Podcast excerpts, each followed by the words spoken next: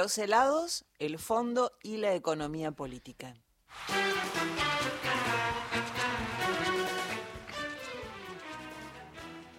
Vamos a tratar, voy, a tratar de hacer un pequeño esfuerzo para, para decir algunas cosas que, que mejoren o ayuden a atravesar unos temas que a veces son un poco arios, como los temas económicos, a veces un poco repetidos, a veces un poco maniqueas las posiciones, y por eso te, te menciono los helados que aparecen de cualquier forma por un par de lados, por de lados, ¿eh? de lados, no helados, que aparecen por un par de lados y que te voy a mencionar y que los voy a tratar de conectar. Estas cosas son, en fin, esto es radio para, para porque por ahí el día de mañana, o esta tarde, o en un rato, con un poco de suerte, voy a decir, bueno, lo que dijo Mario estuvo bueno, me acuerdo un pepino de lo que habló. No, qué bueno estuvo, ¿y de qué habló? Del fondo, ¿y qué dijo? No sé. Qué bueno, los helados, por ejemplo, esas cosas ayudan un poquito, qué sé yo, uno se entretiene, también sirven para más. Primera cuestión, se produjo una un conjunto de anuncios, lo, lo hizo el, el, ministro de Economía, los hizo el ministro de Economía Sergio Massa, se fueron desgranando entre el domingo, que, fue cuando los hizo en Instagram, aparecía cada rato una idea de comunicación para que la gente se vaya enterando de apuchos o de agrupos o de conjuntos.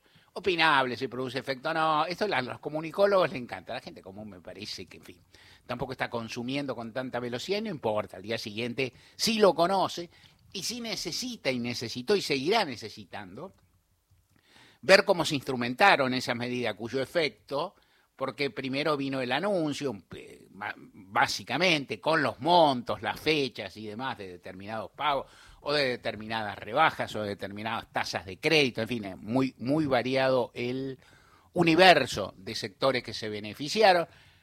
Y eh, luego ayer habló la ministra de Trabajo, eh, Raquel Kismer de Olmos, cuyo nombre, apodo utilizado en la política es Kelly, habló Fernanda Raberta, la titular de la Agencia Nacional de Seguridad Social, ANSES, y habló la ministra de Desarrollo Social, Victoria Tolosa Paz. Entre paréntesis, un dato, ¿no? Un, gobierno que no tiene tantas ministras mujeres como, la, como pretende su discurso, pero que tiene algunas, y en materia social y laboral ahora tiene ahí una estructurita, ¿no? O sea, las políticas sociales, las políticas laborales están en manos de ministras o de, en caso de Raberta, bueno, de una funcionaria, el PAMI también, ¿no? El, PAMI también está Luana Volnovich. Eh, hablaron, empezaron a explicar, describieron, cada cual estará viendo, y entonces se produce, primero, del lado del oficialismo, decir, bueno, esto es formidable, qué sé yo, del lado de la oposición, esto no sirve para nada y demás,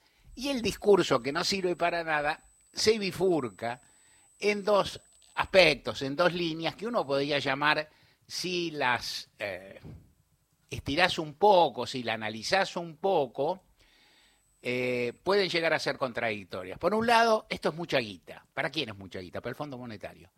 Es mucha guita porque esto vulnera los acuerdos con el Fondo Monetario, incrementa el gasto público social en una proporción que bueno, que habrá que discutir, pero que salta, contraviene lo que se arregló con el fondo, es demasiada guita y luego, tras cartón, tanto los integrantes de la oposición política cuanto los integrantes de la oposición mediática que la hay, dicen, pero aparte es poca guita. ¿Para quién es poca guita? Para los beneficiarios.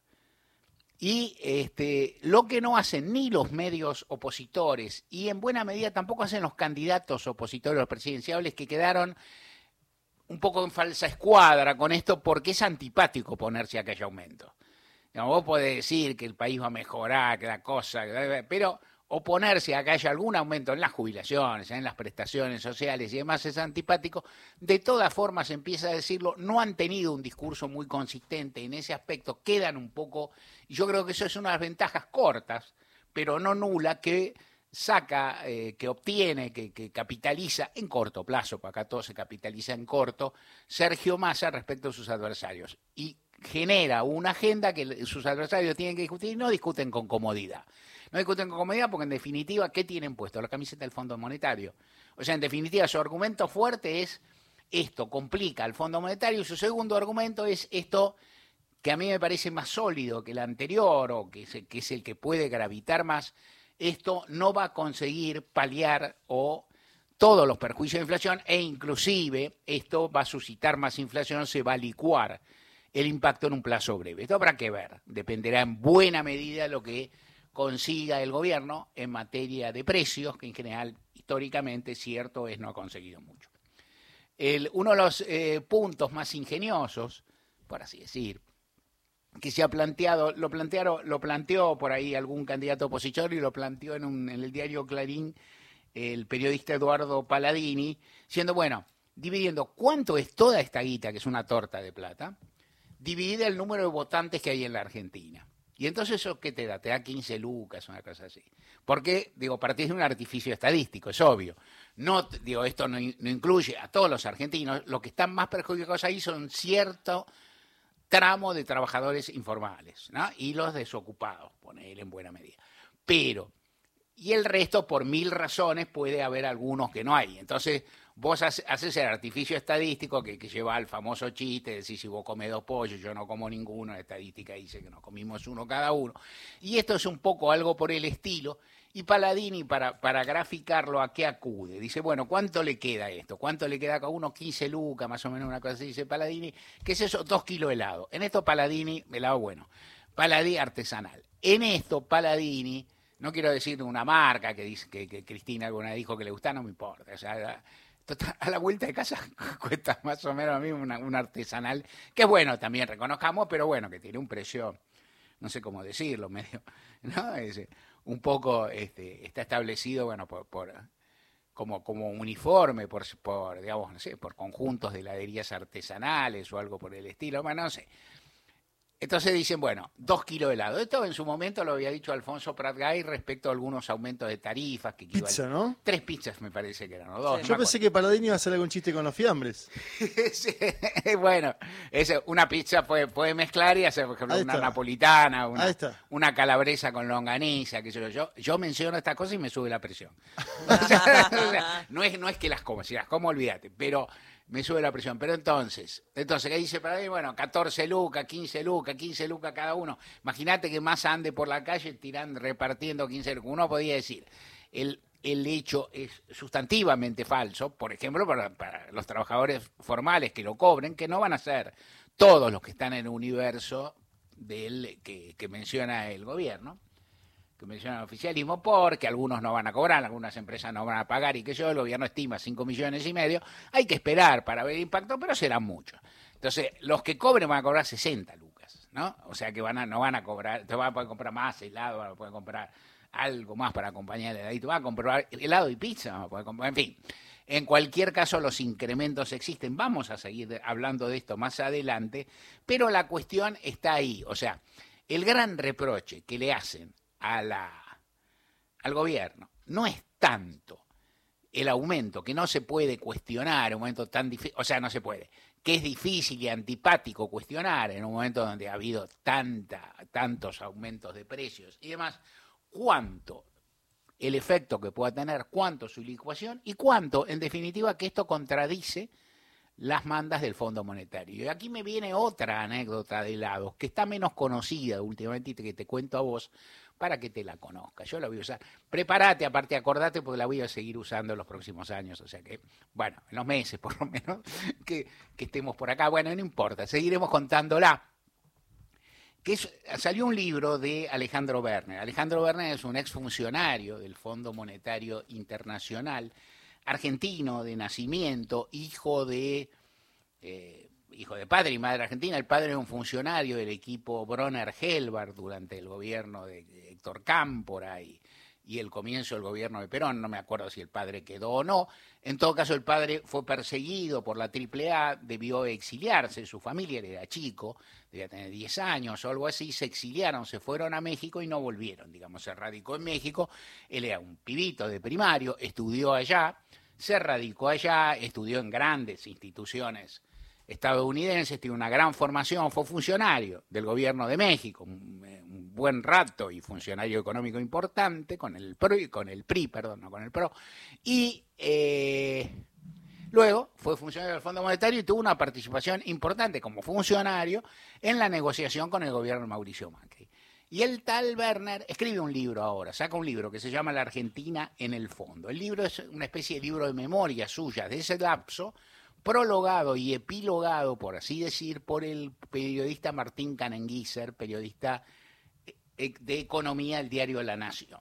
Tal vez, si no leí mal, Canenguiser lo ayudó en la edición, pero el libro está escrito en primera persona y es un alegato de Werner a favor de su postura, explicando qué es el fondo, qué hace el fondo, defendiendo al Fondo Monetario Gestión Lagarde, cuestionando mucho al Fondo Monetario Gestión Cristalina Georgieva, criticando muchísimo a muchos funcionarios argentinos, mucho más a los peronistas que a los macristas. Los macristas algunos critican y otros no, los peronistas los critican en bloc, criticando a todos. Y en un momento él cuenta una anécdota de una discusión que sí tuvo con un funcionario macrista, con helados.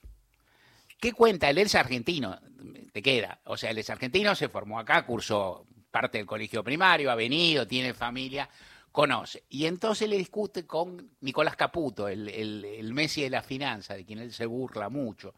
O sea, de quien dice que no sabía nada y que era muy molesto porque no, no se plegaba a los planteos que le hacían. Y en un momento Caputo le dice, bueno, vos dame la guita nomás y yo en el mercado hago, ¿no? Con el mercado mercado de cambios hago lo que me parece, dice, no, no se puede hacer esto, que yo el otro dice, bueno, vos no entendés, la Argentina es un país distinto. Y entonces le dice, cuenta, Berna, en primera persona, yo le dije, no, bueno, esto que la Argentina es un país distinto, más o menos. El Fondo Monetario, todos los países tienen algunas características, pero básicamente también tienen características comunes. El fondo trabaja con todos, tiene criterios que son más o menos establecidos. Y luego le agrega en la conversación, porque el otro no le hace caso y le porfía, mira, el fondo vende helados de frutilla, de vainilla y de chocolate. Si vos querés helado de zamballón, no vengas acá, anda a otro lado.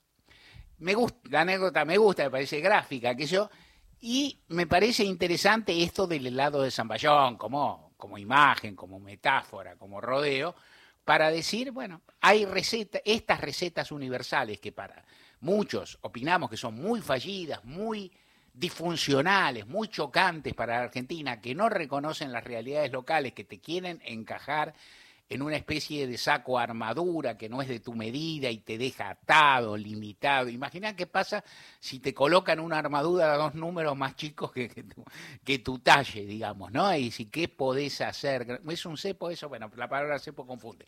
Pero lo que hay es esto, hay un recetario muy sencillo, muy lineal, muy esquemático, que en la Argentina no cuadra la Argentina, y esta no es una discusión teórica, sino que es una discusión práctica, que se viene aparte corroborando desde hace décadas, porque hace muchísimo tiempo que los programas del Fondo Monetario o se imponen a los gobiernos argentinos, son adoptados entusiastamente por algunos gobiernos argentinos y siempre, siempre fracasan. O sea, siempre, siempre fracasan. La Argentina es helado de zamballón, o es helado de zamballón con frutilla, o es, no sé, helado de menta granizada, que es un gusto que tiene poca, viste que tiene poca fama y me gusta solo a mí. Bueno, lo, que quieras. De cualquier modo, la Argentina tiene, diferencia como tienen, las características nacionales, sociales y demás como tienen la mayoría de los países del mundo. Aldo Ferrer, cuando hablaba de la densidad nacional, el, el concepto que en, su, que en su rico pensamiento entró a suplir y mejorar aquel de vivir con lo nuestro, que fue un concepto de la década del 60 o del 70, cuando los países podían imaginar cierto grado de autarquía productiva y luego esto ya no se puede imaginar, pero esto hay que tener densidad nacional, hay que tener capacidades, hay que tener un sistema político determinado, hay que tener un sistema económico determinado, hay que tener una integración con el mundo variada. Cada país tiene, decía Ferrer, la globalización que se merece. La que se merece, ¿cuál es la que puede conseguir? Esto a veces parece un poco injusto, resulta un poco injusto con la gente a pie que no resuelve todo, pero ayuda a pensar esto. En definitiva, atados, ceñidos a, los, eh, a las directivas, a los mandatos, a las recetas del Fondo Monetario, estamos bastante, en algo bastante parecido al horno, abierto, caliente, y no a la posibilidad de una salida nacional. ¿Significa esto, y cierro, y después seguimos, y si te gustó lo de helados, contámete, y eh, ¿Significa esto que las medidas son adecuadas? Ya te dije, mi visión es que en el mejor de los casos, si las medidas funcionan, son tardías. Eh, esto es lo mejor que puedo decir, suponiendo, es decir, me parece, vale, más tarde que nunca, más, vale algo que nada, pero me parecen que son tardías que el, que el gobierno debió echar mano antes, y el resto es que estás en una encerrada, una impuesta por la dependencia con el Fondo Monetario que deja muy pocos márgenes. Esto dicho, vamos a al resto de nuestro programa, Carla.